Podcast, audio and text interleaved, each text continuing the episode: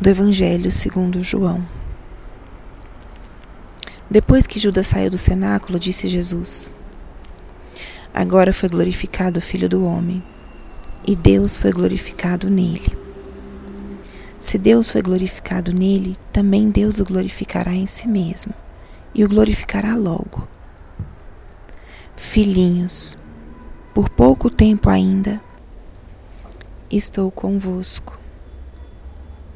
Eu vos dou um novo mandamento.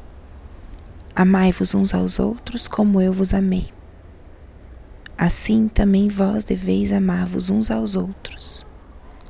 Nisto todos conhecerão que sois meus discípulos, se tiverdes amor uns aos outros. Palavra da salvação. Espírito Santo, alma da minha alma, ilumina minha mente, abre o meu coração com teu amor, para que eu possa acolher a palavra de hoje e fazer dela vida na minha vida. Estamos hoje no quinto domingo da Páscoa. E o que a palavra de hoje nos diz? A palavra de hoje nos apresenta um elemento central, essencial da nossa vida cristã. O elemento do amor fraterno.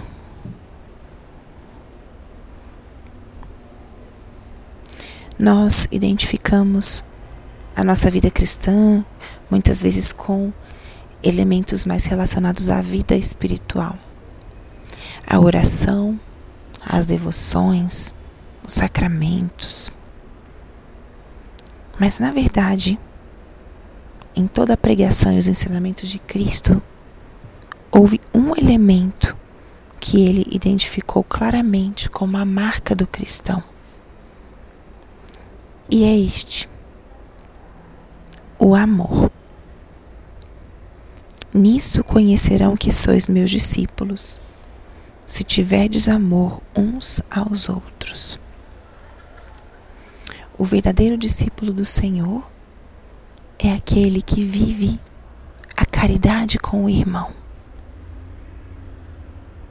O amor apaga uma multidão de pecados, diz São Pedro. O próprio Jesus disse: A quem muito ama, muito se perdoa. Se tivermos que escolher algo para sermos excelentes nessa vida, para sermos mestres, é no amor. É no amor que nós temos que treinar diariamente. O amor que se manifesta nos nossas palavras, nos nossos gestos, nas nossas escolhas. O amor não é só um sentimento, o amor é uma decisão. O amor se manifesta de formas muito concretas. Amar o outro significa, por exemplo, escutá-lo, servi-lo, dar a ele uma segunda chance, acolhê-lo como é, com seus limites e com suas qualidades. Amar significa também manifestar afeto no olhar, nas palavras, em um toque. Amar significa preocupar-se quando alguém passa por alguma necessidade ou quando alguém expressa uma dificuldade. Amar significa cuidar. Seria infinito o relato de exemplos mas o grande convite da palavra de hoje é o convite a nos exercitarmos no amor, a crescermos no amor. Porque se somos cristãos e nos chamamos cristãos, é nesse quesito que temos que ser excelentes. É nisso que temos que ser reconhecidos pela caridade. E a caridade não só com aqueles que nós conhecemos e convivemos, mas com todos aqueles que se cruzam no nosso caminho. É uma tarefa muito árdua, mas esse deveria ser o grande esforço do nosso trabalho de crescimento pessoal e espiritual. Crescer no amor, começando por aqueles que me cercam e depois estendendo para outras pessoas. Assim eram reconhecidas as primeiras comunidades cristãs. Olhem como se amam. Então, que essa seja a nossa marca e que nesse domingo e ao longo dessa semana que se inicia, nós possamos exercitar-nos no amor de forma muito concreta.